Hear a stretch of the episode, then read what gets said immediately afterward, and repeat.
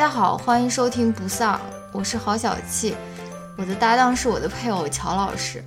不丧是首档文化类夫妻夜间谈话节目，我们每周分享让自己快乐的文化产品，可能是一篇文章、一本书、一部电影或者一部电视剧，力求在维护婚姻和谐的同时，以一己之力抵抗丧文化。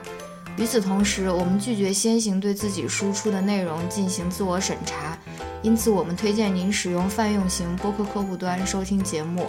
关于泛用型播客客户端的介绍，请看每期播客的文字注释。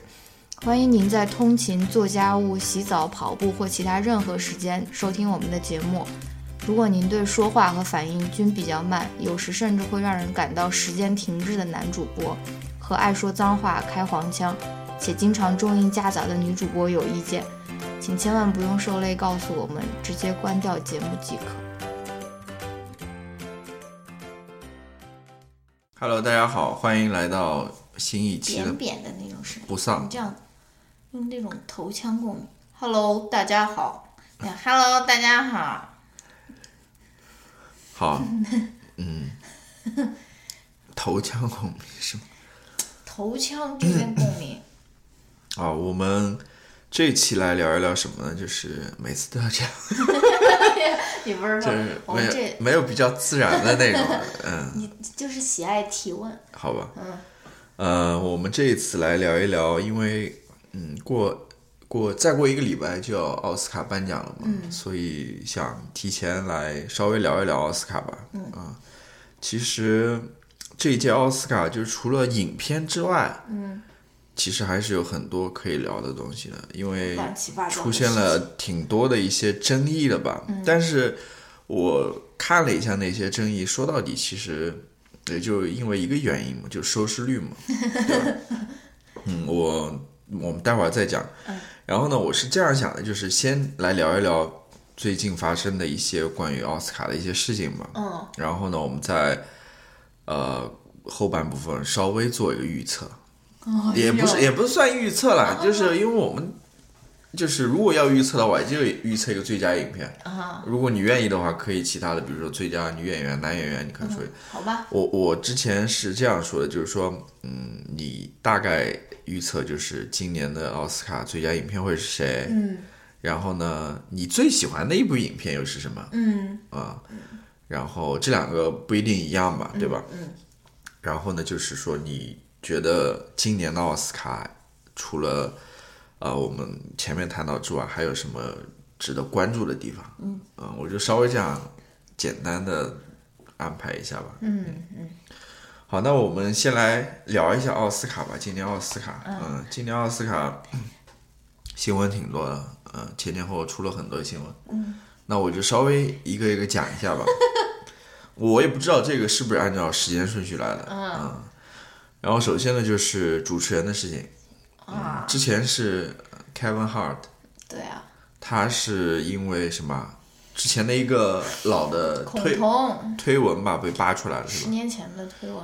对，然后他好像也挺自觉的就，呃，宣布退出了，还是，对啊，他就宣布退出了嘛。然后，反正到最后也没有找到谁来替替代他，然后他们最后决定就是不用主持人了，好像，对啊，这个对于我这种脱口秀爱好者来说，就是那种晴天霹雳的那种。因为我觉得以往的奥斯卡很大的一个看点，对我来说啊，就是主持，就是因为他一般都会叫那种脱口秀主持人，或者说是谈话节目的主持人来做，反正都是那种 comedian 嘛，对吧？嗯，所以我觉得很大的一个看点就是，我看他的那个到底好不好笑，或者说是什么，就是因为前两届都是 Jimmy Kimmel，然后再往前是谁啊？好像是那个那个就是有一 Chris，Rock，呃，对，Chris Rock，还有一个是那个白人的，对，那个人也不好玩，就是演那个老爸老妈《浪漫史》里面那个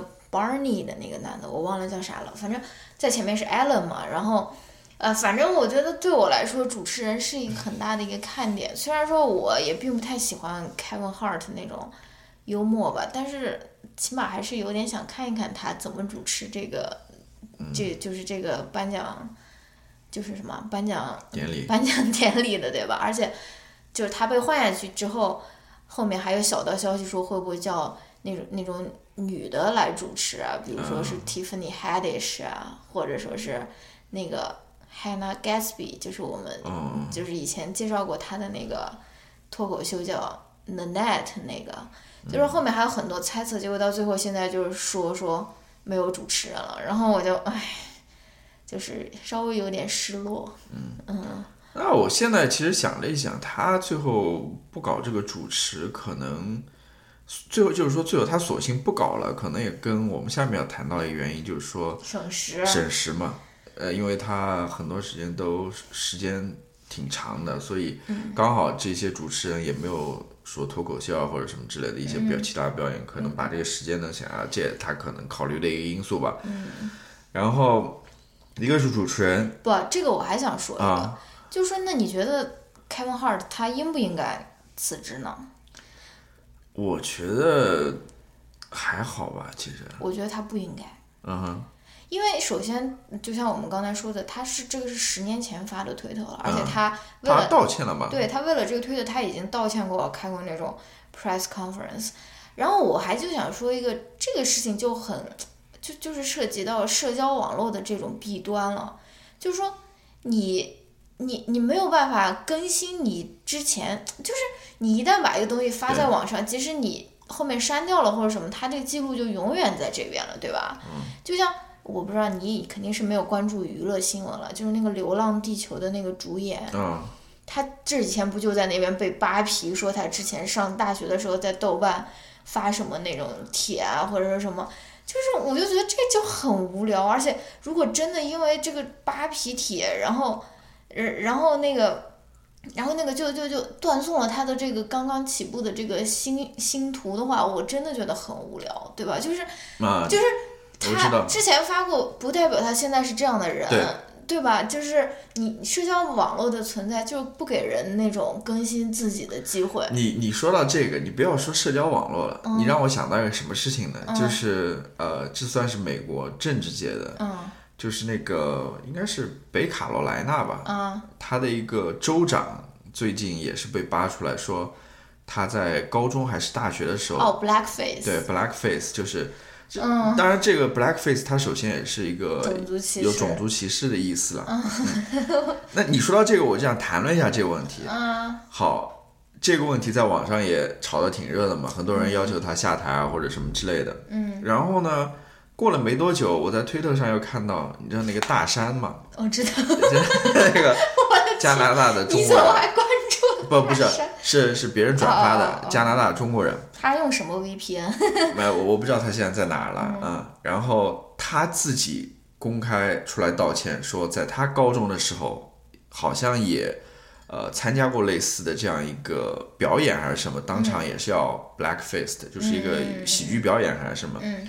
然后他当场，他在那个推特上面就公开道歉了嘛。嗯。首先他说，当时他根本就不知道这个意义是什么，他只是觉得好玩，你知道吗？嗯。然后现在他意识到这个问题了，他公开出来道歉，然后说觉得自己不对。嗯。就如你刚刚所说的，就是人是会变的嘛。嗯。就是他之前的想法，不一定跟现在就是现在还保持这样的想法。他可能对自己过去是一个批判的态度，人是会变的。嗯。还有就是说，要看他现在的态度了。就他对于他之前所做的，如果说他真的是觉得做的不对，或者说他愿意去为这个事情去承担责任或者公开道歉什么，我觉得没必要追的这么，可以放过他。如果说他尤其只是第一次或者怎么样的话，嗯，我觉得那那你说这怎么办呢？就因为这个事情穷追不舍吗？我不知道啦，就是我在想。就是我，我有的时候也会去翻一翻自己那种之前的微博嘛，二零一零年的，大家千万不要去翻就是了，就是真的，或者或者说蛮傻逼的，就是你说什么或者什么，或者就是自己发个两三万条嘛，就是 一般人就没有。但是你如果哎算了，我不告诉大家怎么方便的翻翻到了，就是嗯嗯就是。就是我觉得人的想法是会变的，对吧？就是你要给别人一个改错的机会，而社交网络它很很很多时候就它就剥夺了人们这个机会。你一旦发了这种东西了，你或者说 好像你就被钉在那个耻辱柱上。或者说还有一个办法，就是把这些想法都留给你自己，不要发出来，少发。嗯，之前你没有 follower 的时候，你确实就是发给自己的，对不对？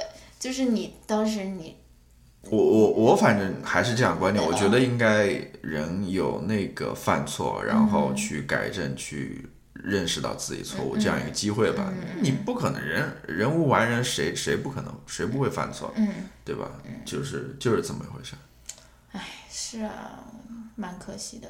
那好，那关于这个话题，就是主持人的事情，这是一个争议。嗯，那第二个争议是什么呢？第二个争议就是你看你要第二个争议是什么呢？第二不，这个是一个过渡，这是一个过渡。哦，呃，第二个争议就是最近的吧，哦，呃，也是因为关于时长的问题，就是先说一下时长吧，就是去年好像是三个多小时吧，呃。我记得一般都是八点钟开始，然后十到二10十二点十一点钟是。哦，十一点钟。十一点十二点吧，就是说 A B C 就是主持这个颁奖典礼的这个广播电视电视公司，他们是希望把时长缩到三个小时以内。嗯原因是什么呢？他们跟收视率有关吧，嗯因为去年好像是。收视率是有史以来最低的，他们可能觉得就是说，呃，时时间太长了，没有什么人感兴趣看这么长的一个表演，而且其他那么多好看的东西，我为什么要看你这个颁奖嘛，对吧？因为嗯之类的，所以他们就想把这个时长压缩到三个小时。那么他们这次就怎么呢？就决定在各个方面吧，嗯，呃，他们就想出来，就是把三个奖项放到呃广广告告的时时候，颁发，然后好像是呃决定就是对，在好像又又好像又推翻了，就是说又决定又在正常的时间里颁了。对，这个是最最最新的一个，嗯好像之前还说就是说他们只是把就是呃领奖者上台下台的那一段给掐掉，嗯然后后面真正的颁奖的部分、领奖的部分，他们会在后面再放出来或者什么之类，就是剪剪掉那些，就是尽可能的去压缩时间了，就是这个办法。嗯，然后这个出来之后呢，就很多人就反对嘛，像很多那时候知名的导演啊、演员就写联名公开信嘛，嗯就是呃觉得凭什么对吧？大家都是为而且这个剪辑很重要哎。有有剪辑有有。剪有剪辑有那个 cinematography，对啊，还有还好好几个奖，四个奖都挺重要的，我觉得。剪辑一般最佳剪辑哦，还有最佳影短片，呃，那个 live 呃 short documentary short film 对，就是剪辑真的太重要了，就像以前人家是剪辑吗？有剪辑，嗯，还有一个是化妆和音效还是化妆？嗯，你说我说就像以前 Casey 他不是做 daily vlog 的时候，人家问他说你为什么不把你这个剪辑外包出去？嗯他说这个剪辑怎么可能外包？这个就是你个人风格的一个终极体现，对不对？就是剪辑其实是你不要以为就是就是那种 technical 的那种，它其实包含着很多那种。你自己的想法和你的那种电影语言啊，或者什么的啊，剪辑，剪辑真的很重要，而且一般他们说得最最佳剪辑奖的很大可能就是最佳影片，就是嗯然后呢，这也是当当然，就如你所说，最后他们还是决定把这个按原样嘛，就是不在广告时间放，就是正常的去这样子颁奖啊。嗯。然后呢，还有一个是也是跟这个时长有关的，就是呃，之前我们也说过，呃，最佳什么？原创歌，最佳那个主题曲。哦哦，最佳原创歌曲、原创创音乐。original song 吧，好像是，嗯，然后这次好像只请了两个，之前有消息爆出说只请了两个获奖人来演唱，嗯。好像一个是 Lady Gaga 嘛，还有一个是那个呃 Kendrick，，Lamar，嗯，就是一个是黑豹的，呃一个是一个明星的诞生，一个是黑豹的主题曲，嗯就让他们这两个人来唱，但好像也引起很多争议吧，我不知道最新的我也没关注。呃，但是 Lady Gaga 她不是说如果所有人都不去，我也不去吗？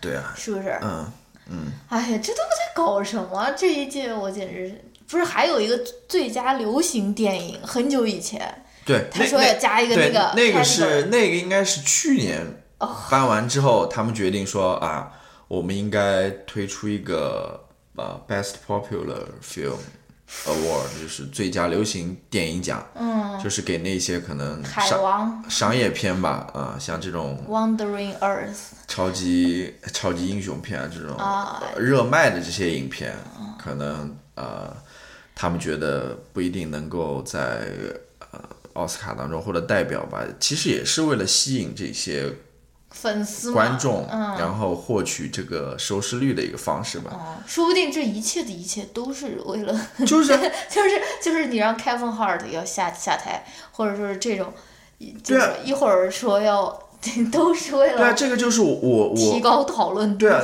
这个就是我不知道他这引起这些争议是不是啊为了引引引发这个讨论热度，然后让更多人去关注今年的奥斯卡了。嗯但是我想说的是，他前面的所有那些争议所采取的那些措施，嗯都是为了提高收视率嘛所做出的这些比较 呃让人非常沮丧的那种那那那些行动了。嗯就是我想说的是什么呢？就是你通过这些行动，你可以看到背后的这个，无论是奥斯卡这个呃组委会也好，嗯。不是奥斯卡组委会来的，Academy，，Academy 是那个美国科学艺术委员会了，对吧？嗯就是评选这个奖项的那个委员会也好，还是办这个颁奖典礼的这个 ABC 电视台也好，嗯。呃他们的哎，就是非常，就是想让更多的人就是提高收视率嘛，就 我就觉得一点尊严都没有，真的就是，就是你作为一个全世界可以说是最具影响力的一个电影节，嗯一个颁奖典礼，嗯，你竟然就没有尊严，也没有那种严肃性，你知道吗？哦就是为了这些收视率做出这么让人看不起的这些事情，嗯是非常让人惊讶的。说实话，完了完了，我我不知道，曹老师那种强硬的那种 批评。嗯，不过这届确实有点夸张，我感觉以前幺蛾子没有那么多。当然，你你就想到这些。让人怀疑，不得不让人怀疑这些人背后的逻辑，或者说他们真的是为艺术服务吗？还是说只是为了商业或者金钱？金钱去服务就感觉 我真的，我我其实对于奥斯卡的了解稍微多一点了。我对于比如说其他的世界比较著名的影展，尤其是像欧洲的三大影展，我可能了解不是那么多。但是在我看来，好像欧洲的其他三三大影展更有骨气一点，更有原则一点的那种感觉啊。说实话，你比如说像呃戛纳还是哦戛纳吧，他们。就是有一些死规定，比如说你这个影片必须要在法国上映，比如说 Netflix 这些影、影片就进不了这些入围啊或者什么之类。你有时候觉得哦挺挺固执的或者怎么样，挺老老旧的，但是你觉得它好像也挺有原则的那些啊，不能改变就不能改变。你再看今年的那个刚结束的柏林电影节上面，然后关于中国电影的那些问题，那些电影人的一些讲话，嗯，呃，那包括今天。你刚分享的嘛，那个朱丽叶·比啊、诺什，就是他们应该是评审评团，嗯他们所发表的那通言论，就感觉还是挺有态度的，是吧？不会说为了你政治也好或者商业上的利益去折腰的这种感觉。他们欧洲的三大电影节本来就是比奥斯卡要更权威，或者说更对啊，尤其是在奥斯卡其实就像是一个那种很商业的感觉。娱乐的一个东西一对样。就就就跟我之前跟你讲的，就是我今年让我感触非常深的，就是说，哎，所什么这些奥斯卡最后获奖不获奖啊，嗯，真的到最后就是看看谁那个砸钱砸对多砸钱砸得多嘛，谁砍砍得练，嗯。因为奥斯卡其实跟欧洲的三大电影节还不太一样吧，欧洲三大电影节都是由那个评委会他们出来评奖的，嗯，然后像美国这边奥斯卡是由 Academy 就是那个学院，嗯，那些成员、他们去看片，然后一步一步投票投出来的，嗯，我都不知道这些人有没有看过这所有这些片子，嗯你也不好去，所以我就是真的觉得，我不知道为什么。让我怀疑，就是说这么多人这么看重这个奥斯卡，可能是因为不，那你要反过来想，就是因为它是这种娱乐性的，或者说是这种商业模式做的特别成熟，所以才那么多人。就吸引人，对吧？对呀嗯，那而且还有一个对于他们那个奥斯卡的那个 Academy 的那个呃，评评论就是它里面的人种的比例，嗯，很多都是那种老白男、老白男，所以他们很多时候那种品味也是蛮古板的，就是嗯选出来的都是那种正儿八经的那种嗯国王的演讲啊，对，反正 就是 Artist，对，之前有一些片子，就是尤其最佳影片选出来，还是让人挺挺让人大跌眼镜的那种。对啊就是为什么会选这种片子？嗯。其他好的片子还那么多。嗯所以说这个结果其实虽然大家每个人啊，你得了奥斯卡影帝，好像你职业巅峰了，但是而且很多人还一天到晚生气说，哎呀，我喜欢的这个怎么没得？其实，哎，就这像就像桃姐说的，你喜欢哪部，哪部就是你的奥斯卡，就是，就是你知道它后面这个运行的这个逻辑以后，你就会觉得啊，whatever，对吧？就是我不知道，就是嗯这些电影圈里面的导演或者这些演员啊，他嗯们对于奥斯卡或者其他电影节是怎么看待的？嗯会不会觉得嗯奥斯卡好像感觉还可以？但是，比如说哪个分量更重一点，对吧？哪个就是更希望得到一点认可或者什么之类的，反正。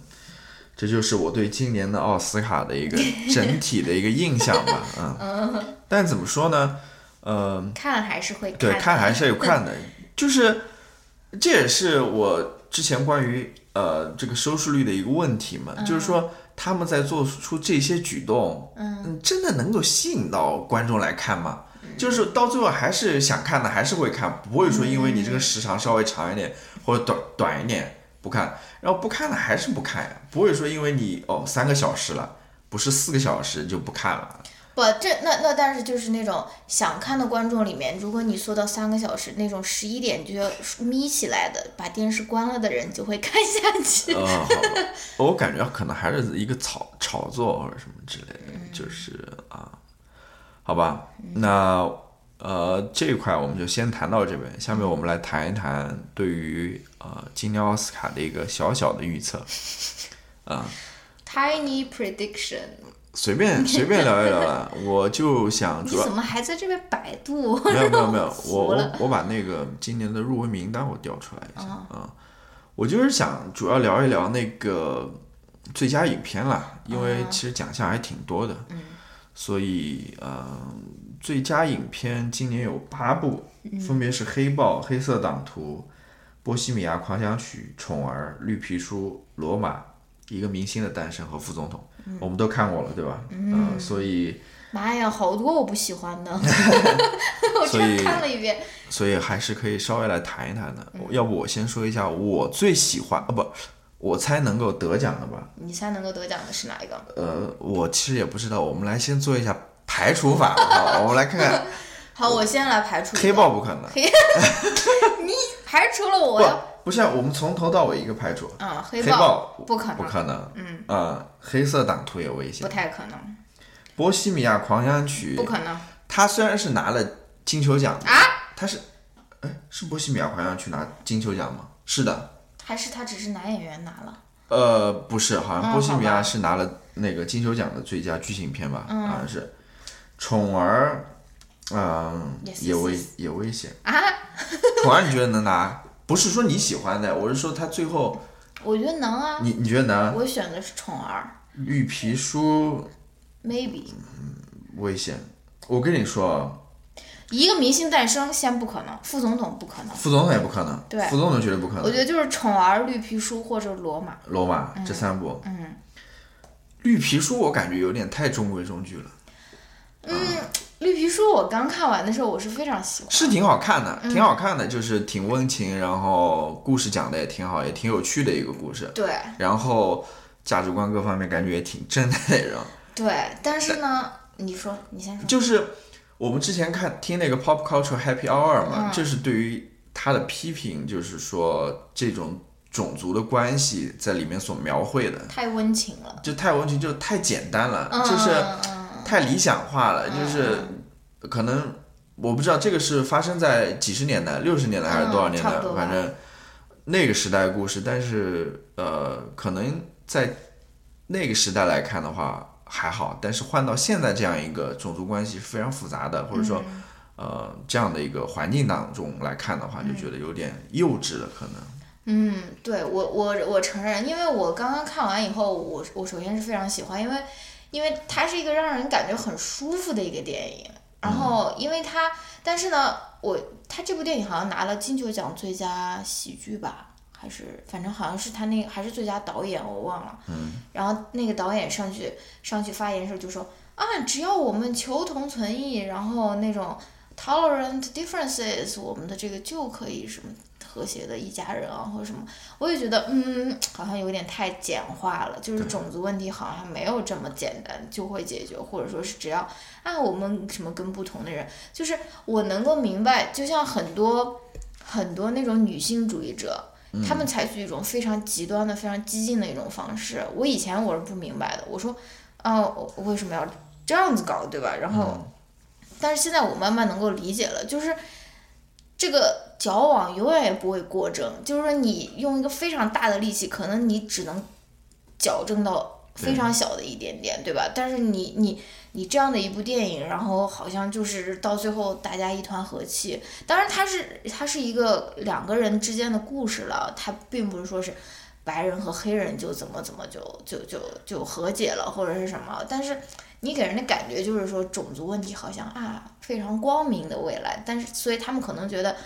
嗯，这个劲儿使得不够大吧，或者说是让大家觉得说这一切太过美好、太过温情的那种啊。对，就是如果刚光从电影来看的话，它其实是一个还算比较优秀的一个算是喜剧吧，嗯，喜剧电影。但是如果说从它所表达、所想传达的一些信息来的话，可能有一点太过啊。但是我还是非常喜欢那个男主角。不是那个 Muhammad Ali 啊，就就那个白人，白人那白人，他他是演 Captain Fantastic 的，就是也是我之前的非常非常喜欢的一部电影，但是很显然是得不到奥斯卡奖的那种。他之前也被提名过奥斯卡最佳男主角，就是那个嗯 Captain Fantastic 神奇队长，他提名的，但是嗯，他是被提名男配哦，不是，他是男主。哦，他是男主，那个马赫沙拉阿利是那个那个黑人，对，男男主他叫 Vito 什么维果，维果莫斯，Vigo Morrison，Morrison，嗯，Marter Marterson，好吧。对，然后那你觉得他可能拿男主吗？危险，我觉得拿不了。因为有克里斯蒂安贝尔是吧？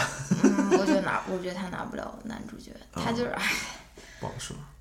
而且他以前演过《指环王》，你知道吗？演那个阿拉贡的吗？超级帅，他是，当然他现在也很帅了。我没有说他现在不帅了，就是，哦，他这个真的是，他这次演一个这种油嘴滑舌的这种这种中下中下层的劳动劳动人民，也感觉就是跟以以往的形象截然不同，对吧？就是，嗯，他我觉得他的那表演还是。挺多元的。啊，好，这个，所以，所以你你你觉得能得的是哪一个？我其实我感觉罗马可能会得，就是虽然罗马它是一个网剧，Netflix 出品的，嗯，然后如果说他得了的话，也是有史以来第一次，嗯，挺意外的吧，嗯，但是怎么说呢？我们昨天刚把这部电影看完，嗯。呃，可以说我个人还是挺喜欢的，嗯，呃，我是个人挺喜欢。第二个呢，如果从我之前所说的就是这个奥斯卡得不得奖，完全靠你砸钱砸的多不多，或者你 campaign 够不够的这个角度来看的话，我觉得他砸的多。呃，我觉得可能 Netflix 这次真的是想 想想这么突破一下吧，就是想尽各种办法想要去拿一下这个最佳影片，嗯，可能以此来。无论怎么样吧，嗯，啊，像 make a statement 那种感觉。但我我再说一下了，就是说我个人也也挺喜欢这部电影的。嗯，首先我觉得他这个故事挺感人的，还是让让让我有一点感动的。嗯嗯，在我看来就是讲的女性的那种历史嘛。嗯嗯，然后呃，另外一方面，我觉得他的那个摄影也是。相当好看，嗯，相当不错的。我看看有没有最佳摄影有没有他，嗯，肯定有吧？咋可能没有？有有有有，嗯，最佳摄影有罗马，嗯，我觉得它是一部黑白片嘛，嗯，但是它没有人感觉那种黑白片特别压抑啊或者什么，我就觉得它特别明亮，嗯，挺明亮的，嗯，就是它其实是。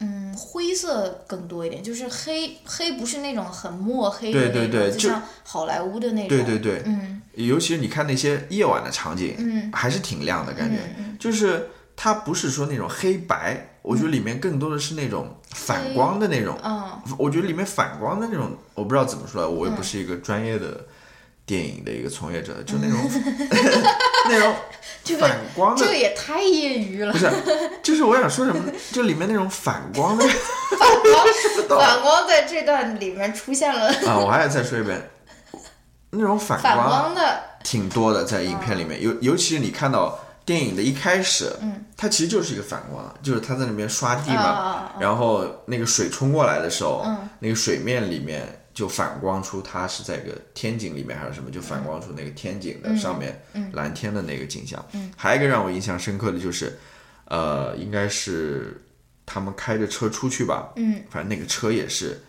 能够反射出呃周围的一些景色，还有他们在大街上走的时嗯候，比如说街上有那种水洼、水坑的时候，尤其是晚上，也能反射出那种亮亮的那种感觉。嗯然后你再看他们在海面上，在海上海边的时候，就我觉得这个摄影我还是挺喜欢的，嗯。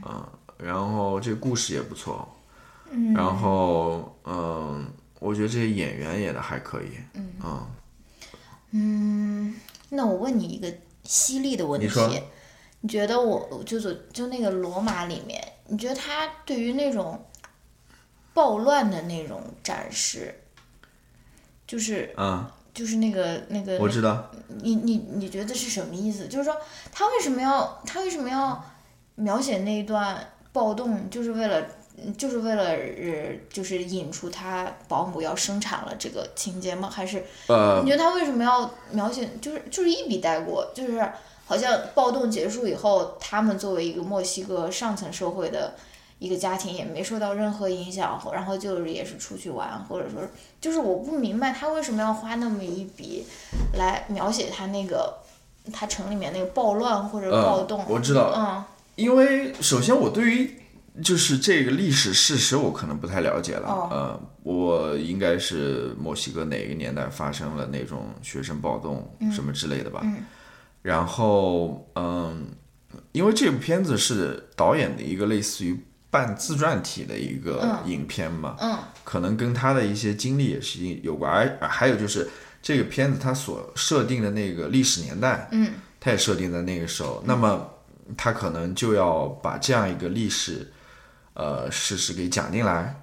然后我不，嗯，这个是一方面，另外一方面，呃，也是剧情的需要嘛，就里面那加一些戏剧性。不是那呃一一对，一方面是那个戏剧性，嗯。就是呃那个保姆她小孩最后死掉，嗯有一大部分原因也当是因为当时那个暴乱嘛，就是她可能去医院的时间迟了嘛，嗯。可能没有小孩没有，还有一个就是呃那个保姆的她男朋友，嗯。也是去参加那个革命的嘛，算是，然后呃我其实对于这个问题，我知道这里面有这个呃当时的一个历史的背景在里面，但是我其实没有过多的去，因为我也不了解，所以我也没有过多去纠结于这个东西。呃，反正在我看来就是一个背景吧，一个故事背景吧。好吧，嗯，然后那我再问你一个更加犀利的问题，就是就是你说你喜欢这部电影是因为它是反映了一个女性的一个，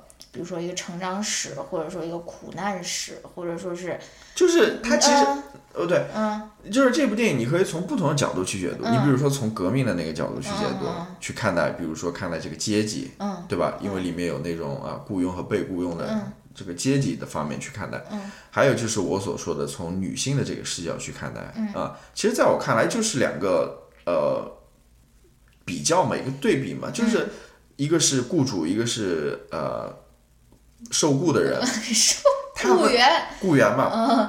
他们在遭遭受到那种呃男性的那种抛弃或者欺骗之后，嗯。他们的整个的一个反应或者应对的一个措施。我知道，就是当然这里面肯定还是包括这些阶级或者什么的因素在里面了，嗯，这是不可否认的了，甚至它也包括那些革命的因素在里面，对吧？嗯，呃，但是我主要关注的还是这方面。我知道，我知道你说的意思，就是说，嗯、一个雇主和雇员和那个女佣，嗯，他同时受到了这种来自男性的压迫也好，你说抛弃也好，最后他们他们凭借自己的力量，就说是团结在一起，或者共同面对这个困难嘛，对吧？到最后，因为那个，嗯，那个那个保姆她也是要经历一个那种丧丧失失失去小孩的那种痛苦，然后那个雇员那个女的她也是。被她老公抛弃，然后她重新要打算去工作，但是他们最后在海边那种相拥，就感觉像是两个不同阶级的人，他们想要一块儿去怎么说，嗯、一块儿去度过这个难关嘛，对吧？呃，有点这种象征的意义在里面。对，一方面是这嗯个，另外一方面，你比如说从阶级的角度来看的话，可能因为那个呃女配角了，就是那个、呃女主人啦，她是出生在一个呃中产阶级也好，或者中上产阶级也好，对吧？嗯。然后呃她相对来说，我感觉还是独立一点，不就不好说。这里面也能谈到一个独立的问题，嗯就是那个女的这个女主人，嗯，呃，她在你觉得她独立吗？我我觉得她还是相对来说还是，虽然她之前可能就是在家里是一个家庭主妇了啊、主要是她老公出去上班去当医生去挣钱，但是在她面临这样一个家庭变故之后，嗯，对，我觉得她迅她是从不独立到独立的有一个变化。对她迅速的也就是转换了她的角色，就变得独立起来。她说她去去了一个出版社工作还是什么之类的，然后。呃，其实我更关注的是一个那个女仆，嗯我觉得她虽然表面上她没有其实很多的呃呃叫什么语叫台词在里面了，嗯。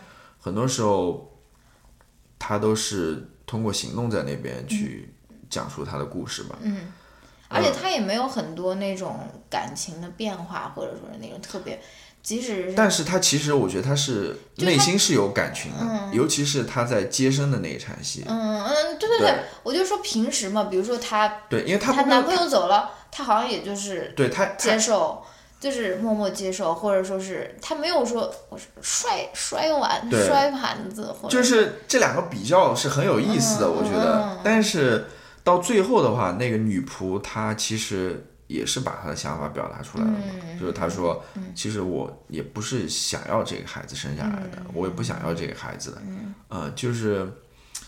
怎么说呢？你说到最后，两个人有互相取暖也好，或者说互相彼此这样子呃搀扶着去度过这个难关也好，就是呃，反正我觉得挺好看的啊，就是结构各方面也都挺简单的，也没有说讲一个非常复杂的或者怎么样的一个让人摸不着头脑的故事啊。但是你看完这个电影之后，你又会真的会触动到的那种感觉，我觉得是。很好的一部电影，你像这里面其他的电影，说实话，我不一定说能够触动到，嗯，我可能很多时候只会觉得，你比如说像《副总统》这部电影，我会觉得我当做一个对。传记片来看。对，我会觉得很好笑，嗯。很好玩，我也 get 到那个导演里面所埋下的那些点，嗯。但是他最后有触动到我吗？也没有。你比如说像这个《一个明星的诞生》，很好看吧？不是说很好看，就他那不是他那故事讲的很一般了，嗯。呃，但是他那个歌啊各方面挺好听的，嗯嗯但是它有触动到我们也没有。嗯你再像这个《波西米亚狂想曲》，嗯，可能对某些更好听。不，它可能对某些群体来说嗯，触动到了，嗯啊，比如说我不就不说了。没有触动到钢铁直男。对，但说实话，这里面真正最最最能触动我的还是《罗马》这部电影啊、我是感受到了导演的那种温情或者什么，嗯呃，在里面的。那关于这位导演，不，关于这部戏，我其实我看的时候有一点让我意外啊，就是说这里面这个主仆的关系，我我你觉得太融洽了？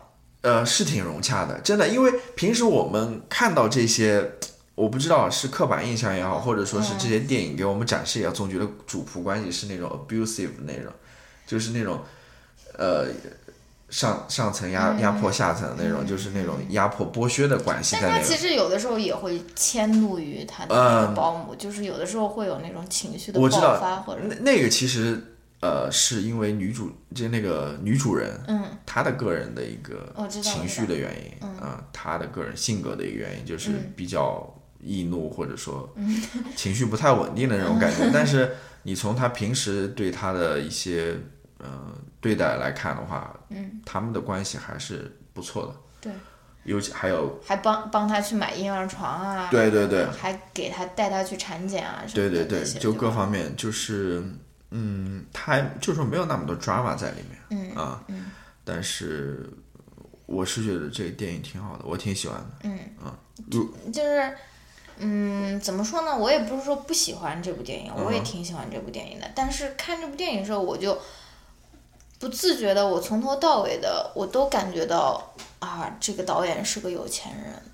就是他，他讲述这种女性的苦难也好，或者说是命运的那种方式啊，嗯让我觉得是个公子哥 讲的故事。你你觉得是公子哥讲的吗？我觉得太对我他这部觉得太，怎么了？你记得粉红了？不是说粉红，就是因为它是一个传半传记的，我知道它里面有他的个人的故事在里面，我知道，我就是觉得有点像绿皮书版本，就是还是也也不是，我就觉得就是，嗯，我我我我具体不知道，因为我觉得那那个女仆她她受到的那种，比如说压迫也好，或者说是那种不不舒服，或者说是那种真正感觉到感觉到的痛苦也好，我觉得可能比这个导演展示出来的要多，或者说要多面一些。他他这样展示出来，就感觉是那个女仆她人生不幸，就是因为她遇到了一个渣男，遇到了一个把她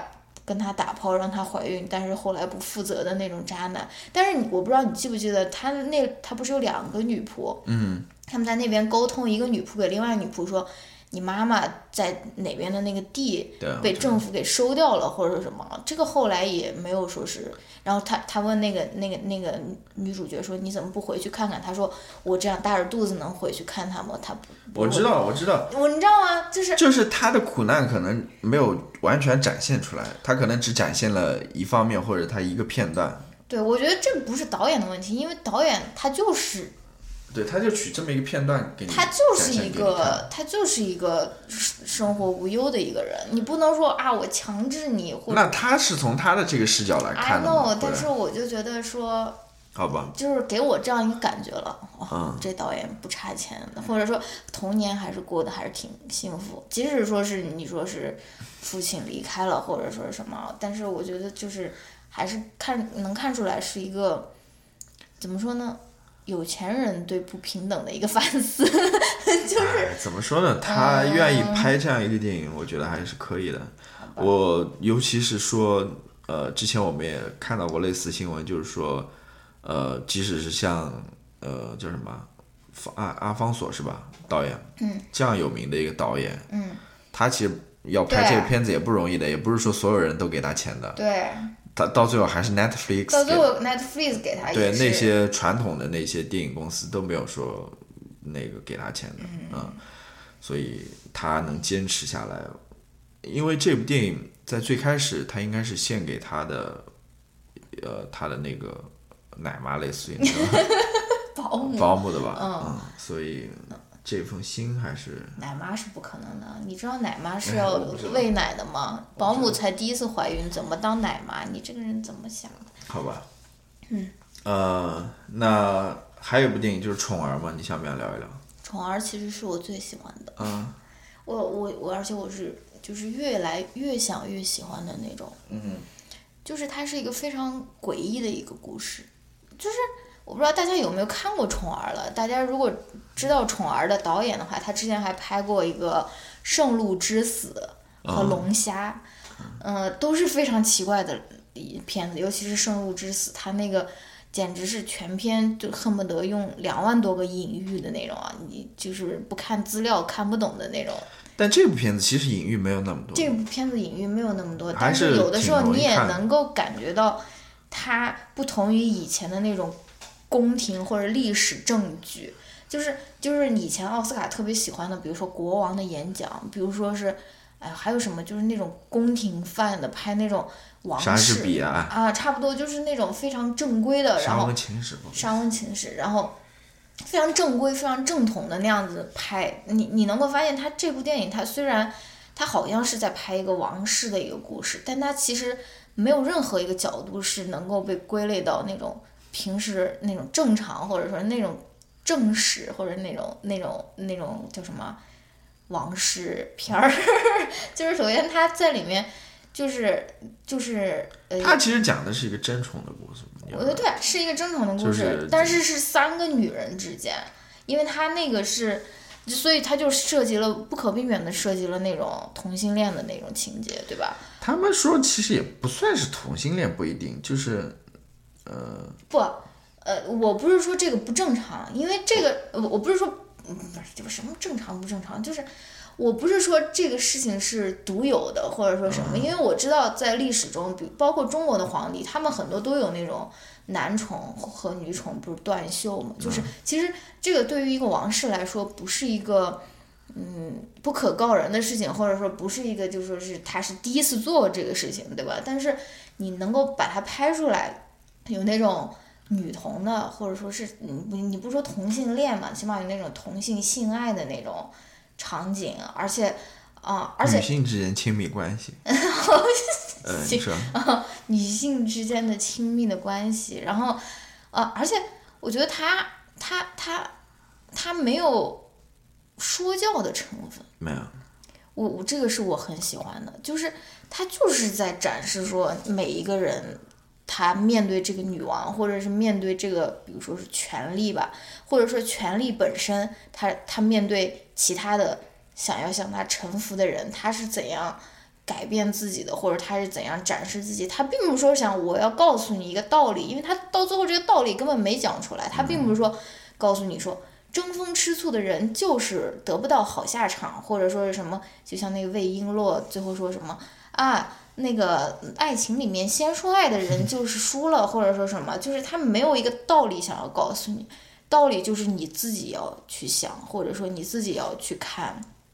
然后我不知道有多少听众们看过这部电影啊，这部电影的结尾也是非常非常的有意思，在我看来，就是要不要剧透呢？反正，嗯，对，反正就是，你还记得你还记得结尾吗？我。大概已经昏过去了。不是不是，我没有昏过去。我记得这个结尾就是你说的嘛，就是虽然到最后好像那个艾玛斯通好像是真真到冲了嘛，但是其实呃也不过如此嘛。嗯。嗯然后结尾就是那个女王又叫艾玛斯通来帮她。嗯。那个。然后呢？结尾我不知道，女王不是养了好多兔子吗？嗯。结尾，他那兔子就变得特别特别大，就大到整个屏幕，整个屏幕全部都是兔子。然后那个兔子的那个影子和那个他们两个正在啊做那个事情的那个影子相互重合在那边，你就觉得好像就是也也是也是挺有意思的吧？因为你觉得兔子就是那种啊什么就是特别温顺或者说什么，但是它也是。渐渐的膨胀，就是我觉得它可能也是有一个小小的一个比喻在里面吧。反正，而且这部电影的摄影，我有时候也觉得特别有意思。当时我看的时候，我就觉得，哎，这个镜头怎么嗖一下就从这边滑到那边，就像有一个轨道一样啊。一般我们看到就一帧一帧，就是镜头就是剪过去就是定住的。它那个有很多镜头从左滑到右，或者从哪边滑到。另外一边的那种感觉，那种，而且他用了很多那种有点像鱼眼镜头了，就已经变形到非常，就让你给你展示那个女王的，就让你感觉那个女王的那个卧室真他妈大，或者是什么那种。反正我我仔细后来回来回回来就是慢慢想一想这个故事，我还是觉得挺喜欢的，所以我就。投他一票吧，而且他，但我我你这么说，你这么一说，我觉得不太可能，不太可能拿奖。但是他才拿了那种叫什么英国的奥斯卡，叫什么巴法还是我瞎讲的？我觉得可能还是罗马或者是绿皮书。但是你不知道你是一个你是一个毒奶。绿皮书也是有。我跟你讲，就是黑豹。呃，绿皮书也是有那个丑闻出来的，就他那个导演、编剧什么的也是，所以不好说。这这一次我觉得真的是一个奥斯卡小年，就是去年去年就是一个明星的诞生，怎么就入围了最佳影片去？年是谁拿的奖？我不记得了。去年那个最佳影片，去年是那个《水形物语》吧？呃哎啊啊是哎《水形物语》好像。不是，是最佳导演是《水形物语》，最佳影片是啥？哎，哎，不管了，好吧。嗯。那你要说到这个一个明星的诞生，怎么能不是，我就是对他，他入围最佳导演没？没有，但是很多人、很多人为他鸣不平的，就是说，不是说布拉德利库珀为什么？库珀，库库珀，库珀。库珀，Cooper，嗯，对他为什么没有拿那个最佳导演？怎么可能能拿最佳导演？导成这种样子，最佳影片都不应该入围，最佳女主角也是，我觉得没问题，完全没问题。嗯，但是，no，大家看了再跟我来，再跟我来争辩好了。我我觉得 Lady Gaga 是完全没问题。Lady Gaga 是没有问题。我靠，她提名最佳男主角，对我靠，陪跑，绝对陪跑。我靠，好吧，那我们再聊一聊最佳女主角和最佳男主角，你的预测吧，就是假，就是快速带过。我猜是克里斯汀贝尔会拿最佳男主角，然后最佳女主角的话，应该是那个宠儿的那个女王，Olivia Colman，对，然后嗯，就这样。就这样。那你最喜欢的呢？我最喜欢啊，他们库珀，其实这个威廉达福也挺奇怪的，他这部电影就是我看评价巨低。不是说片，这个好像是关于梵高的吧，应该是。然后他说又是一部没有人知道的电影，然后他他拿了一个最佳最佳那个男主角。嗯。然后我不知道了，我是这么猜的。好吧，嗯，最佳男主角，唉，我觉得，或者说，嗯，或者说，我觉得，哎，不好说。那最佳导演呢？最佳导演阿阿方索卡隆啊，嗯。我觉得是他。嗯，因为导演和影片不一样，导演你是要看他那种场景的调度啊，或者说是那种。OK，那你还有什么要说的吗？关你都你都不好奇我的最佳男女主角你说吧的预测吗？说你你就这样子就划过了，你就你来说，完肯定没有把心放进去，你来说。只是在想要说出自己的答案。我因为知道你是毒奶，我就是要跟你说不一样的。嗯，虽然我知道这个都是有记录的啊。有记录啊，OK。克里斯蒂安贝尔虽然他是演了一个非常容易得得那个的角色，首先他有大大量的那种形体的变化，就是由肥到瘦，他又是又吃胖了多少几十磅啊，然后还那种化妆，就像那个去年的那个演演那个叫啥，那个我知道，至至暗时刻那丘吉尔嘛。演丘吉尔那个人，你看他这个配方是对的嘛？就是首先在身体上的自我折磨，就跟那当年小李拿拿拿拿奖的那一年一样，然后又是那种演一个历史人物，嗯，然后可能要做很多的特效化，他不要做特效化妆了，就是那他也要做一定的特效化妆。对啊，就是我的意思就是说这个配方配方是对的呀。对，配方虽然是对的，但是我非常非常希望今年是那个演那个，呃，《波西米亚狂想曲》的那个男孩，那个男生得得奖，Rami Malek Malek。马雷克，对我，我非常希望是他得，我就希望不要再颁给这种演这种政治家的这种好吧？男明星，男女主角呢？真的很无聊。女主角好像跟你一样，那个是 Olivia Colman，但是这次那个 Melissa McCarthy 她能够提名，我觉得也是，对，我也挺开心的。不意外啊，我我那个我看完那个电影，我就说她会提名，我说她会提女主角和男配角，果然都提了。对，所以我觉得她应该得不了啦，得不了。但是我觉得她能够提名还是不错。嗯，行吧。那关于今年的奥斯卡这个从入围来看的话，你还有什么要讲的吗？希望最佳外语片可以给《小偷家族》，虽然我没有看。那你就跟你所说的嘛，如果说最佳影片给了《罗马》，这个最佳外语片还应该给他吗？对呀，我就在纳闷啊。那那如果不给他的话，也就意思说，可能这另外一部外语片，它可能比最佳影片还要厉害。对呀，我不知道是能不能能不能以这样的呃这样子逻辑去进行这样的排序了，这个是呃挺挺挺值得关注的吧。嗯，好吧，那就先这样吧。嗯。好，那要不我们这个奥斯卡就先聊到这边。嗯。然后我们先听一段音乐，过后我们再来聊一聊推荐的。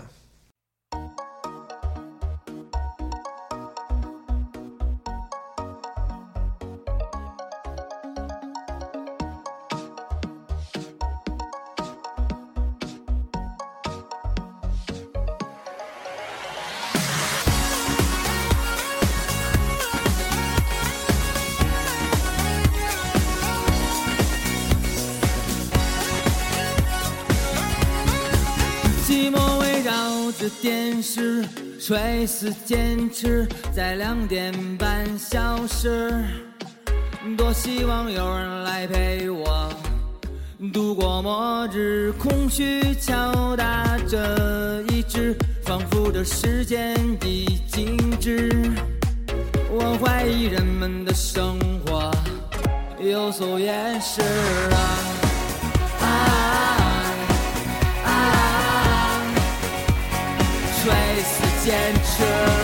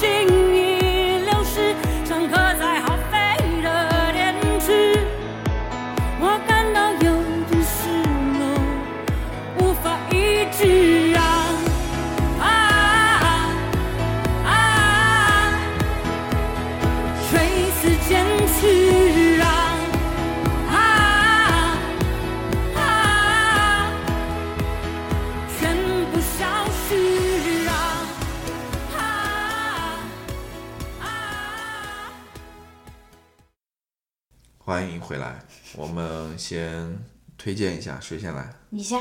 又是我先来。嗯。好吧。那我先推荐一个什么呢？我先推荐一个 YouTube，呃，视频吧。嗯。我最近在看的，我跟你说过的，就是。你不用说，我每天看到你在看，我就 我就知道这一件事情。呃，就是那个 Bon Appetit 的，呃，一个。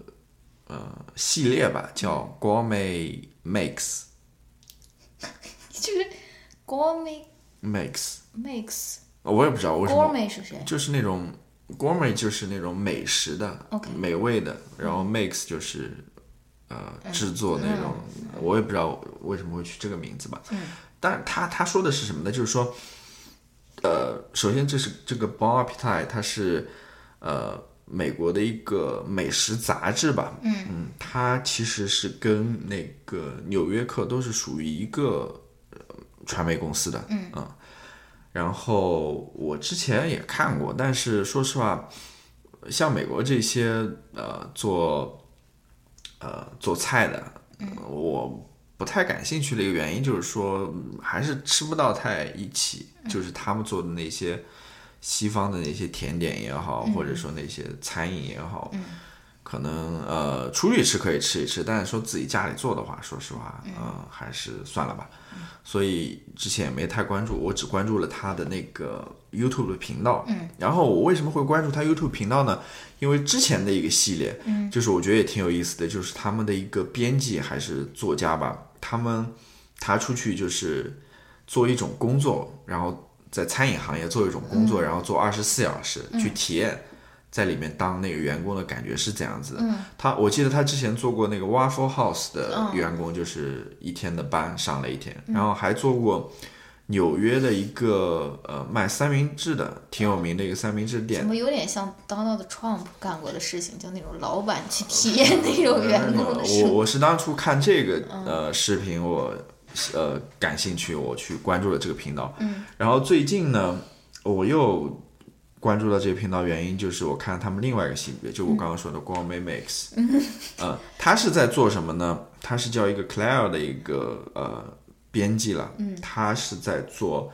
去复刻一些你们平时生活当中所吃到的那些零食，嗯，当然是美国那些零食了，比如说像什么奥利奥啊，像那种呃彩虹糖啊，像那个呃，哇，彩虹糖，我想一想那个味道，我就觉得好难复制啊！你想一想，它里面那种黏黏的糖，对啊就是酸酸的就是很难啊。就是说那个彩虹糖，它首先外面是有一层壳的，糖衣，对，糖衣它是彩色的糖衣，然后里面是糖，嗯，但那个糖又是软软的，对然后又是有韧性的那种，，yes，呃，就是他做了好多了类似的，还有什么 sneakers，就是那个 Twinkle twinkles 什么，就是好多士力架，呃士力架之类的。哇，士力架也感觉有点复杂，对，就是里面是焦糖吗？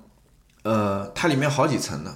它首先下面好像那个软软的是下下面有类似于那种威化，但不是威化了不。是威化？对，它的它也做过那个 Kit Kat，哦，就威化哦，呃，像那个士力架下面是一层那种呃，我不知道怎么饼干呃饼干一样的类似于，然后上面是呃 caramel 加那个 peanuts 混在一块儿的那种东西放在上面，然后外面再加好饿呀，再加那个巧克力酱的那种，嗯，就是你会发现这些我们平时吃的这些呃零食，好像是稀疏稀稀稀松疏平平常，嗯，但是你要真正做起来，尤其是在自己家里做的话，你会发现很有挑战性的。嗯。所以它这个就叫 gourmet，就是那种自己做的那个、呃升级版嘛，算是一个嗯然后就觉得挺有意思的嘛。你去看他呃怎么就是不断的错，然后不断的去尝试。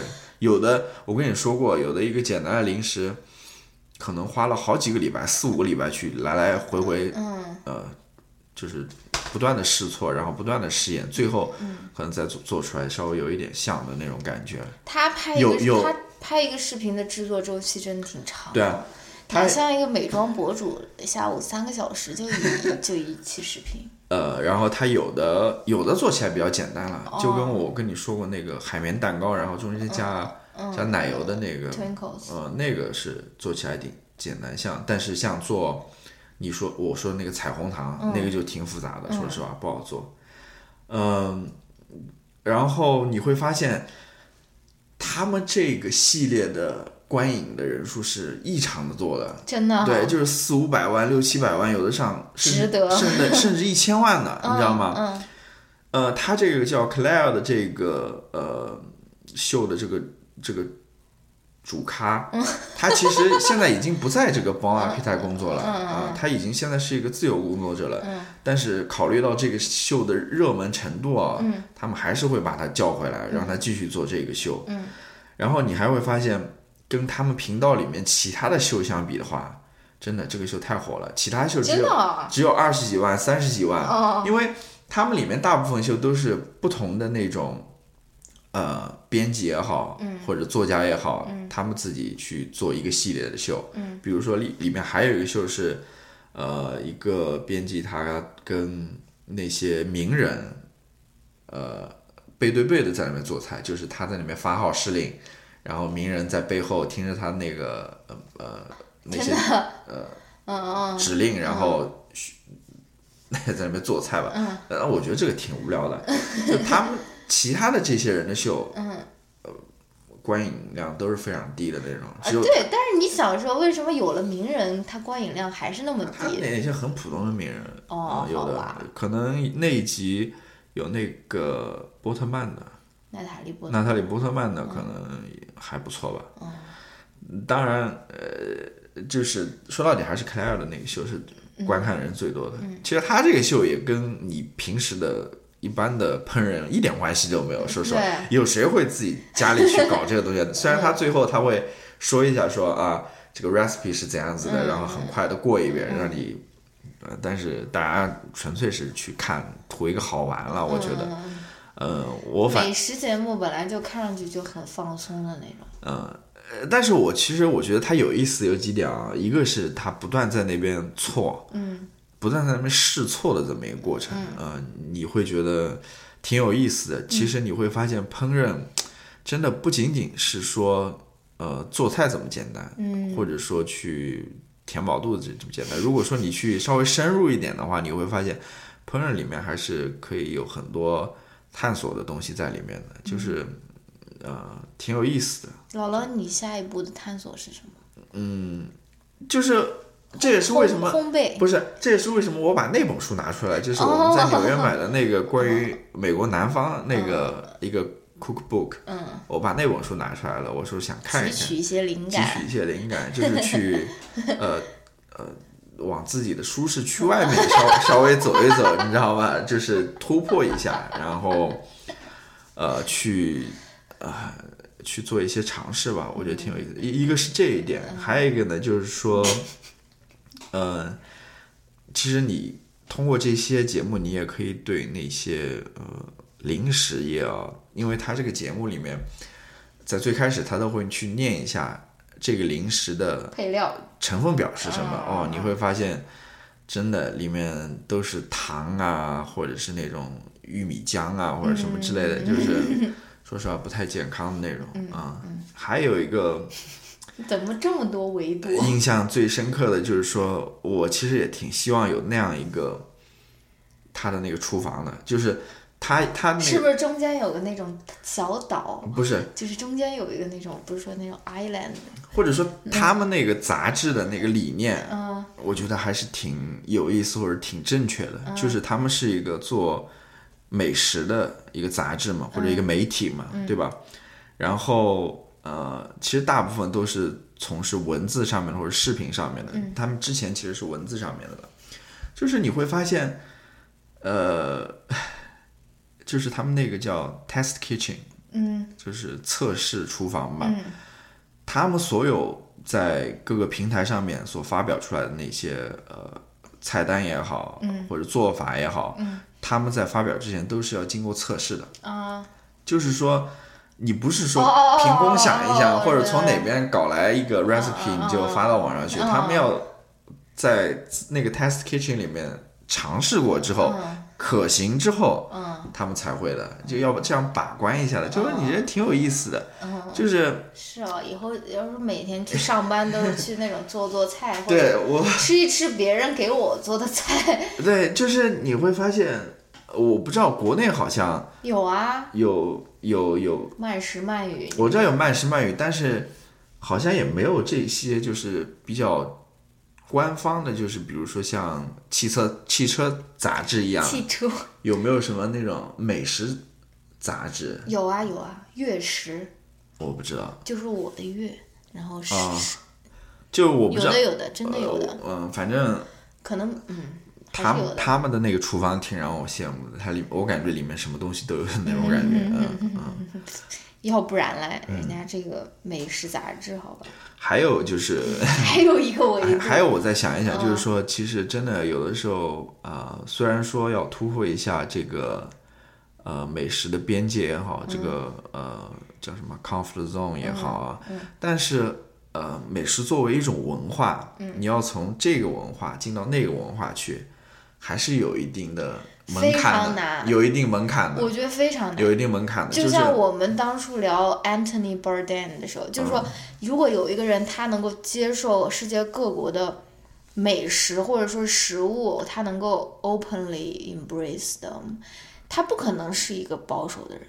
它不可能是一个政治倾向。不在在我我这样觉得，他不可能是一个想要把移民赶出去的人。我知道你你是我是有这样从那个角度来看，我是说嗯从制作的角度来看了，就是说你可以去品尝，当然会从味觉上面觉得好不好吃或者什么，这是一回事。就是说，如果你真的要去做一些尝试的话，嗯去做一些那个，比如说我要做一些法餐，或者做一些、可能做日本菜或者韩国菜，你什么时候做饭？还还稍微近一点。但是如果你要去做意大利菜或者法餐的话，或者你要去做烘焙的话，嗯我觉得还是有一定门槛的。可能你能呃学样吧我，感觉你是在讽刺我。我没有讽刺我。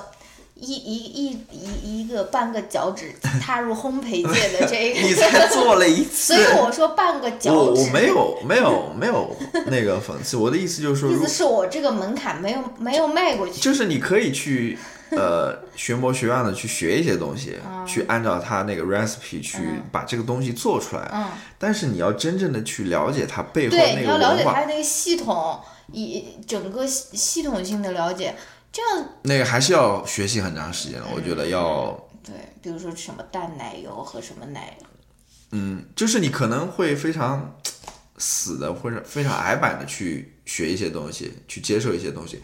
当你真正想去融会贯通的时候，就是呃那个还是需要一定的时间。就跟我看他们做一些，比如说中式的菜的时候，嗯你就会觉得哦，还是有点有点死板的，就是只会按照那上面的东西。在我看来，有更有，比如说有很多的那种替代的方案，嗯或者说这个东西可以不加，用别的东西，嗯，就是，呃，我是这么觉得，但是怎么怎么讲呢？就是总结一句，就是在这个烹饪上面，还是要具有一定的探索精神。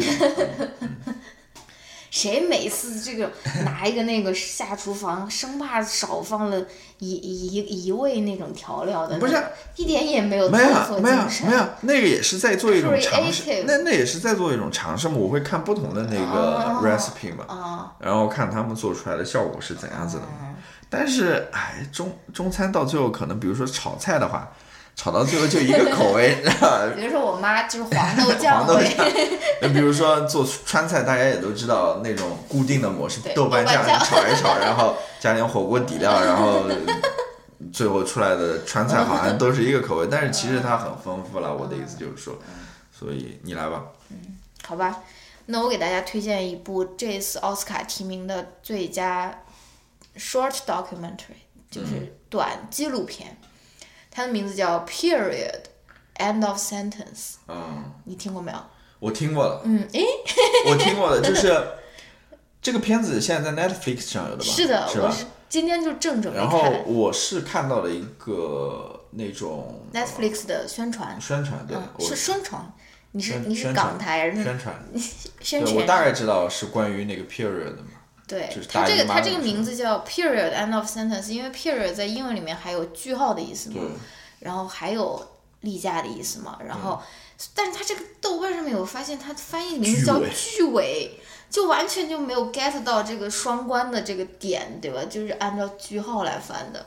然后它这个讲的是什么呢？这讲的其实是美国加州的高中的女生，她们做的一个 project，她们就是想要在印度的一个农村，嗯，新德里吧还是德里 rural village outside Delhi，呃德里外面的一个农村，嗯。她想要呃启动一个这样的这个卫生巾计划或者是卫生巾项目，因为在那个农村也不仅仅是那一个区域了，就在很多印度的农村，就说是来月经是一件非常受到那种歧视也好，或者是受到污名化的一件事情啊。首先，大家都不愿意去教女孩子应该怎样面对这个月经，然后也不愿意说。呃，教他们怎么使用卫生棉，或者是这种怎样使用棉条，或者怎样使用卫生巾嘛。然后甚至有很大一个一一一一些比例的那个女女生，就是因为她来了月经，然后她就辍学了，就因为太不方便了啊，或者说怎样，就是他们美国的一个加州的这这这一些高中的女生，她们就想要试图通过他们这个 pet project，然后来。在印度的这些农村地区，向女性首先是推推广这个卫生巾的使用，然后是为他们提供，比如说比较低价的或者那种卫生用品，然后还有一个就是把呃卫呃把那个大姨妈或者说是月经在他们的那种语境里面去污名化，就是说你说这个并不是一个。嗯嗯，月经并不是一个就说是很脏啊，或者说是什么应该受到污名化的一个东西。反正就是记录他们这个 Pad Project 这个推行的这个过程的一个短片。然后反正也挺短的吧，我觉得现在资源应该已经有了，说不定 B 站或者哪里已经也已经有了，大概就三十分钟吧。然后也是奥斯卡今年提名的一个嗯短短的纪录片，所以就推荐给大家看这个吧。好吧。嗯。那，你还是我没有很多层次，我就这样子。不是，也我也没说很多层次啊，就是关于那个话题能聊的很多啊。对啊，瞎聊聊可以聊很多。对，因为因为前两不是就今年，就是国内有上映一部那个印度的电影叫《The Padman》。哦，对。叫我不知道怎么翻译的。就今年寒假回去。就今年寒假的时候回去，你知道多可笑？为什么？他在那个印度的海报，他是拿了一片卫生巾。哦。在中国变成拿一份合同，就是把那个卫生巾 P 了一个那种文件夹或者什么，就是你看这个中国，你们号称你们比印度要先进啊，你你你们这种为什么连一个卫生巾出现的？哎，我的妈呀，就不想说了，就是就是你再看看这种意识啊，你你再看这种意识啊，就是说这个短片是加州的一些高中生拍出来的，是吧？嗯，反正他们这个项我不知道是不是他们拍的了，但是项目是他们自己要做的。对他们提，因为我看到那个宣传片嘛，它里面都是一些小女孩在那边去宣传这个片子，所以说这个意识这个问题真的是呃，怎么说呢？挺，好吧，嗯，我反正是现在越来越觉得真的，好吧，好吧，哦哦。你要 announce 你下个月的 书，谁能听到这边？我想问，差点就忘掉了。听到这边的都是那种铁杆粉丝，就在读书群里面的人。呃，因为我们呃之前有。叫什么？聊一些不是什么，就是我们有一个读书俱乐部嘛，然后我们会定期的。好像我们是那种哇乡村俱乐部的那种 owner。不是，我们会定期的去呃讨论一本书嘛，大家读一本书，然后讨论一本书。嗯。前面我们在播客里面聊过一些书，像什么 educated，像什么呃何为良好生活等等。然后上一次我们是想读什么来着？读那个。地下室手手手记是吧？那部书呃，谁选的呢？我想问。虽然很短，但是我还选的时候还很兴奋，因为它很短。不是这，我跟你说，我在这边立一个 flag，就是说这本书我肯定会讨论的。嗯。至于说是今 今年，今年还是明年？六年以后，我会我我会讨论的。嗯，因为我我我受。这个女主播的影响，女主播说非常难看，我就好像也没有看。你不要这样，啊，因为我的锅了。没有没有看下去的那个想法，但是呃，那本书我会到后面会谈的，嗯。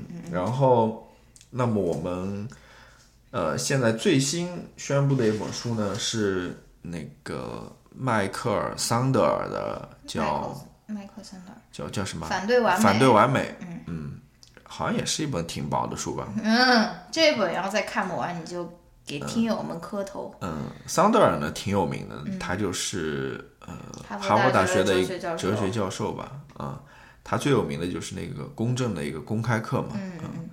然后好多人都看了，然后后面他还推出过好几本书，像这本呃如反对完美，嗯，还有那个叫什么金钱，那个金钱买不到的，金钱买不到的，呃呃。这本书其实跟之前发生的那个热门事件就是，对啊，但我们现在读也已经不不热门了。那刚好嘛。贺建奎。贺建奎的那个。基因编译。基因编译的婴儿嘛。对，就是就是，如果我们当时按时读完了《地下室手记》的话，然后下一步读这个《反对完美》，就是刚好赶上这个热点，然后。好吧，那么我们这次就读这本《反对完美》。如果你也感兴趣的话，你可以找来读一读。我们在下面的节目当中会来讨论一下吧。嗯，那就这样吧。嗯，听到这边都是铁粉啊，或或者人家只是想听一下最后放的那首歌。好吧，好吧，那就这样子，我们下一期再见，拜拜，拜拜。